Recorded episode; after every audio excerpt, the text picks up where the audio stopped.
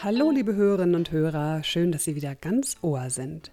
Das ist das 57. Abenteuer Motivation, der Podcast von und mit Nicola Fritze.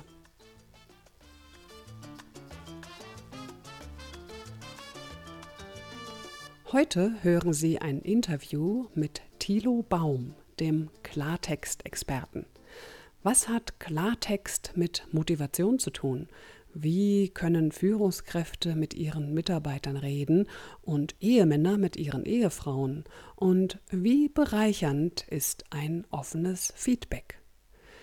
Viel Spaß bei meinem Gespräch mit Thilo Baum. So, hallo liebe Hörerinnen und Hörer. Ich funke heute live aus dem schönen Mannheim, wo ich gerade eine sehr inspirierende Convention der GSA, der German Speakers Association, erleben durfte.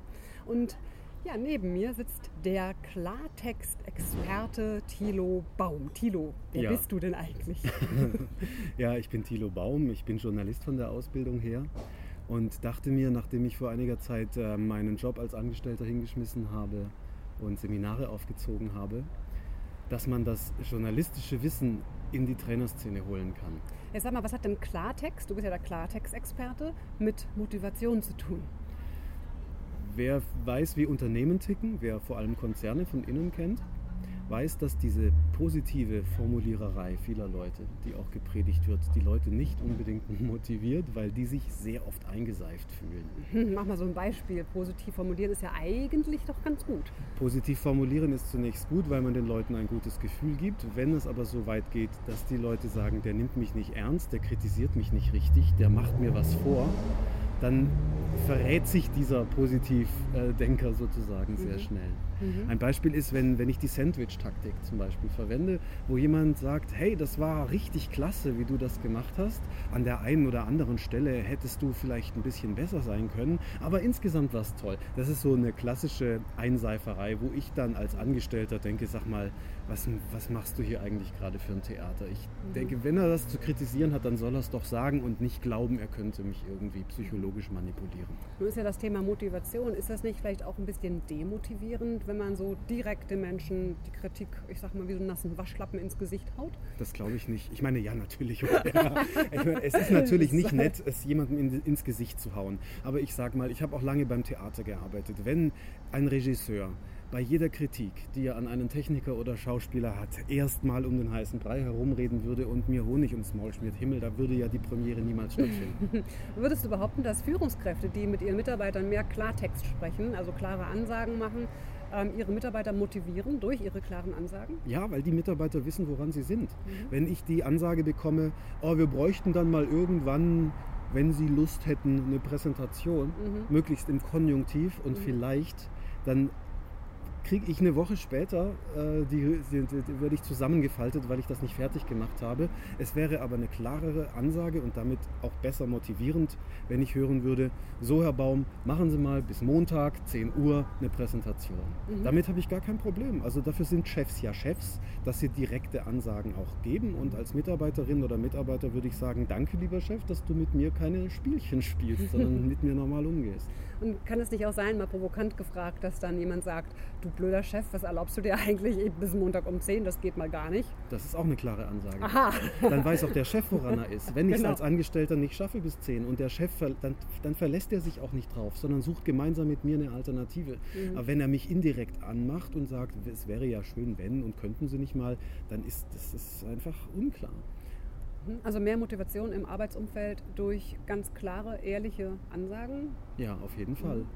Ich glaube, dass heute, also wenn man sich anschaut, wie hoch die Mitarbeiter-Arbeitgeber-Bindung ist, dann sind vielleicht noch, ich sag mal, maximal 20 bis 30 Prozent der Leute wirklich an ihr Unternehmen mit dem Herzen gebunden. Mhm. Und ähm, die Leute können auch das ganze Management-Geseier nicht mehr hören. Die mhm. haben die Schnauze voll von Marketing-Gequatsche, die haben die Schnauze voll von diesem ganzen Corporate Identity-Gedöns, die haben die Posteingänge voller Spam mit lauter Marketing-Phrasen. Und wenn dann, also ich meine, zu Hause nach Feierabend reden die Leute alle normal. Mhm. Da heißt es dann, komm, gib mir mal noch ein Bier. Schatz. Ja. so viel Zeit muss sein. genau. Und dann, gerade auch, es ist ja auch in privaten Beziehungen so, dass Klartext äh, einfach eher, äh, sagen wir mal, wirklich für Klarheit sorgt und Ist die Leute so? ein bisschen daran. Ich denke schon. Also hast du das Gefühl, dass Menschen in privaten Paarbeziehungen, sage ich jetzt auch mal ganz bewusst, mehr Klartext sprechen oder ob sie da nicht noch viel, viel mehr Hemmungen haben, manchmal Klartext zu sprechen, um den anderen nicht zu verletzen? Das kommt ganz darauf an, wie, wie strikt ich bin. Wenn ich unglaublich viele Knoten im Kopf habe und interpretiere, oh, wenn ich jetzt das so sage, könnte sie das in den falschen Hals kriegen und so weiter. Ich meine, da hört schon auf. Menschen denken von A nach B und von B zu C und dann treffen sie eine Entscheidung. Wenn ich vorher alle Eventualitäten abchecke und dann meine Sprache darauf einrichte, es könnte, ich meine, okay, man sollte schon mit den Leuten höflich umgehen, freundlich umgehen und sie auch emotional da abfangen oder abholen, wo sie sind. Das ist schon richtig.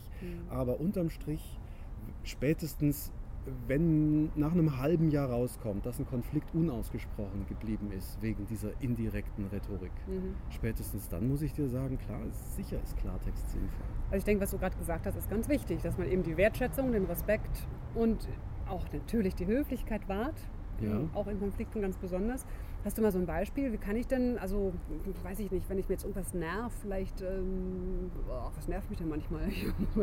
Also ein ganz klassisches Beispiel, wenn man, wenn man jetzt sagt, ähm, die beiden machen sich fertig, wollen zu Freunden, wollen ins Theater oder was, auf jeden Fall Ja. existiert in irgendeiner Form Termindruck. ja. So, und sie steht im Bad. Und lackierte Fingernägel.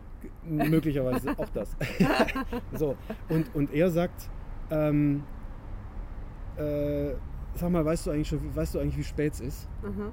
Dann ist das natürlich eine suggestive Botschaft, die eigentlich heißt, beeil dich gefälligst. Mhm. Aber wenn sie, dann, wenn sie dann sagt, nee, weiß ich nicht, wieso denn?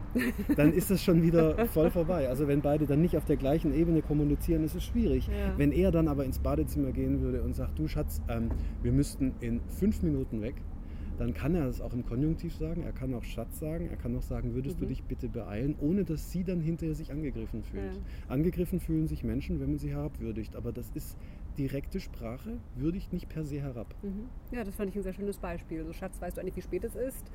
Ja, wenn du mich hetzt, dann dauert es noch länger. Ja, eben, und dann schaukelt sich der. Konflikt hoch. Genau, und wenn du Ja. sagst, du, wir haben jetzt noch fünf Minuten, dann müssen wir los. Ja. Ich meine, gut, da besteht auch potenziell die Gefahr, dass sie sagt, hetzt mich nicht, sonst dauert es sieben Minuten. Klar, kann auch Ja, sein, genau. aber es ist zumindest eine, eine, auf eine, eine Kommunikation auf einer Augenhöhe, sag ich mal. In dem Moment würde sie auch interpretieren.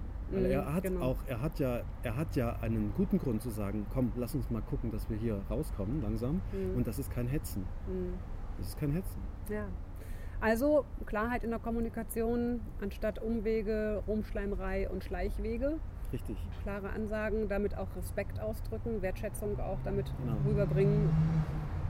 Und auch eine Menge Zeit sparen, glaube ich. Fällt mir jetzt gerade noch ein. Wenn man manchmal überlegt, genau. man so drum den Rum redet, um den Brei, ne? dann kann man auch viel sich ersparen. Und den Leuten die Chance geben, sich wirklich zu verbessern, gerade bei der Kritik. Mhm. Wenn Menschen nicht empfänglich sind für indirekte Töne, und von diesen Menschen gibt es viele, Mhm. hat es keinen Sinn, sie einzuseifen. Ich gebe den Menschen eher eine Chance, wirklich ihre Potenziale zu entwickeln, wenn ich sage, pass mal auf, die Nummer war schlecht. Mhm. Jetzt nichts gegen dich persönlich, aber es war wirklich nicht gut. Mhm. So, und dann ist es viel sinnvoller für den, dass der einmal ins kalte Wasser fällt und dann sagt, okay, jetzt habe ich eine Motivation zu sagen, das darf nicht mehr passieren, Mhm. als wenn irgendjemand daherkommt und sagt, hey, das hast du eigentlich so ganz gut gemacht, den Leuten hat es so gefallen und bringt mir gar nichts. Und hintenrum sagt dann derselbe, oh sag mal, hast du den Tilo gehört? Das war ja Richtig. überhaupt nichts. so. Was So, wir das, auch das, kennen, Das ja. finde ich dann link. Ja, ja. Also es formt eigentlich auch die, die Persönlichkeit in einem positiven Sinne, weil man sehr selbstbewusst wird auch, wenn man Ja. klare Ansagen macht, mit Respekt natürlich immer und ähm, auch den Mut aufbringt, das einem zu sagen und eben nicht diesen harmoniebedürftigen Weg wählt, nach dem Motto, ach nee, ich sag's ihm lieber nicht, dass ich ihn total scheiße fand oder dass ich den Vortrag total scheiße fand vielmehr oder schlecht. Piep, dann machen wir das jetzt ausblenden natürlich, das Ja, Wort, das Böse. genau. Aber ähm, das, ich glaube, das steigert auch tatsächlich dein eigenes Selbstbewusstsein, wenn du weißt, du kannst Dinge so formulieren, wie du sie meinst, ohne den anderen dabei zu verletzen. Und vor allem, dass du es dann auch einsiehst, wenn man dir mit dem Klartext kommt. Also, Ja. dass man selbst entsprechend kritikfähig ist. Ja. In dem Moment, wo ich dann die Kritik annehme und sage, ja, okay, dann ist doch prima. Also ich selber bin zum Beispiel, ich werde, ich kriege Pickel, wenn mir jemand indirekt kommt. Du hast gar keine Pickel. Und wenn mir jemand direkt sagt, hey, das war scheiße, dann sage ich, danke fürs Feedback. Damit kann ich was anfangen. Da ist jemand ehrlich. Mhm. Ja. Tilo, ähm, du warst ja jetzt bei mir in meinem Podcast-Workshop, den ich hier gegeben habe. Und ähm, ich finde, wir verraten jetzt mal den Hörern, dass du einen, den Hörern und Hörerinnen Ja. meines Podcasts, dass du, Tilo Baum, jetzt auch bald einen Podcast haben wirst. Genau, ich habe mich ähm, in die Technik reingefuchst, auch dank Nikolas Hilfe. Das macht sehr viel Spaß und ist auch sehr ähm, lehrsam, sage ich mal. Und die ersten beiden Podcast-Beiträge, Episoden sind jetzt fertig. Sie haben nicht die Klangqualität. Wahrscheinlich spreche ich zu schnell, aber ich glaube, mir ist das jetzt erstmal egal. Gut. Ich stelle das jetzt erstmal so rein ja. und der Rest ist Entwicklung. Und dann schauen wir, wie ich mich ja. dann an dieses Thema ranfuchse. Und was wirst du da erzählen in deinem Podcast? Ähm, der erste Podcast ist eine Begegnung mit einem sehr seltsamen Menschen im Aufzug. Einem seltsamen eine, Menschen im Aufzug? Eine kleine geisterhafte Geschichte mit einem Menschen, der eine fürchterliche Krankheit hat. Oh mein Gott, das sehr hört sich ja wie eine Gruselgeschichte an. Ja, ja, sehr witzig. Und die zweite Geschichte, da spreche ich über verschiedene Formen von Intelligenz Aha. und darüber, dass Intelligenz nicht vor Dummheit schützt. Mhm. Ich sage, woran Wissenschaftler scheitern. Ich sage, woran Pädagogen scheitern. Ich sage, woran ähm, Juristen scheitern, mhm. wenn sie mit ihrer Gelehrsamkeit auf die Menschheit losgehen. Also wen sprichst du an mit deinem Podcast? Juristen, Pädagogen, Monster im Fahrstuhl? Berufstätige. Berufstätige in jeder Hinsicht. Ja, genau. Muss man sich mit, da irgendwie mit Sprache auseinandersetzen, Berufswegen Nein. oder einfach offen sein für das, genau. was kommt? Für Gruselmonster im genau. Fahrstuhl und Richtig. Pädagogen. Das hört sich verdammt spannend an. Wann genau? Ich muss jetzt ich muss sofort, sag mir sofort Bescheid, sobald er online ist. Sage ich auf jeden Fall. Ähm, ich werde dann den Link zu deinem Podcast auch in meine Show Notes setzen. Das heißt, Sie finden dann den Link unter www.abenteuer-motivation.de, wenn Sie noch mehr von dem Monster im Fahrstuhl und von Thilo Baum erfahren möchten. Thilo, ich danke dir, dass du hier mit mir im Biergarten gesessen hast und äh, über all diese Dinge gesprochen hast. Ich danke dir, Nicola. und wünsche dir noch einen schönen Abend. Alles klar. Bis dann. Tschüss. Ciao. So, das war es also von uns beiden in Mannheim. Den Podcast von Thilo Baum finden Sie auf www.tilo-baum.de. Und zum Schluss noch ein Hinweis in eigener Sache für den Improbis-Workshop zum Thema Statusspiele am 30. Januar 2010 in Berlin gibt es noch ein paar freie Plätze. Und wenn Sie bei Ihrer Anmeldung das Codewort Abenteuer Motivation angeben, dann zahlen Sie einen Podcast-Hörerpreis von 200 Nein, eben nicht 200, nur 190 statt 220, also 30 Euro gespart. Wer also lernen will, wie er in der Kommunikation mit anderen bewusst steuern kann, ob er Respekt oder Sympathie oder vielleicht auch beides bekommt, der schaut mal auf www.improbis.de. Dort unter Ausblick finden Sie alle Informationen und Termine über den Statusspiele-Workshop. Ja, das war's für heute. Sie hören mich dann im Dezember wieder. Genießen Sie die leuchtende Adventszeit und gönnen Sie sich auch mal ein paar beschauliche, besinnliche Stündchen zwischendurch. Alles Gute, Ihre Nicola Fritze.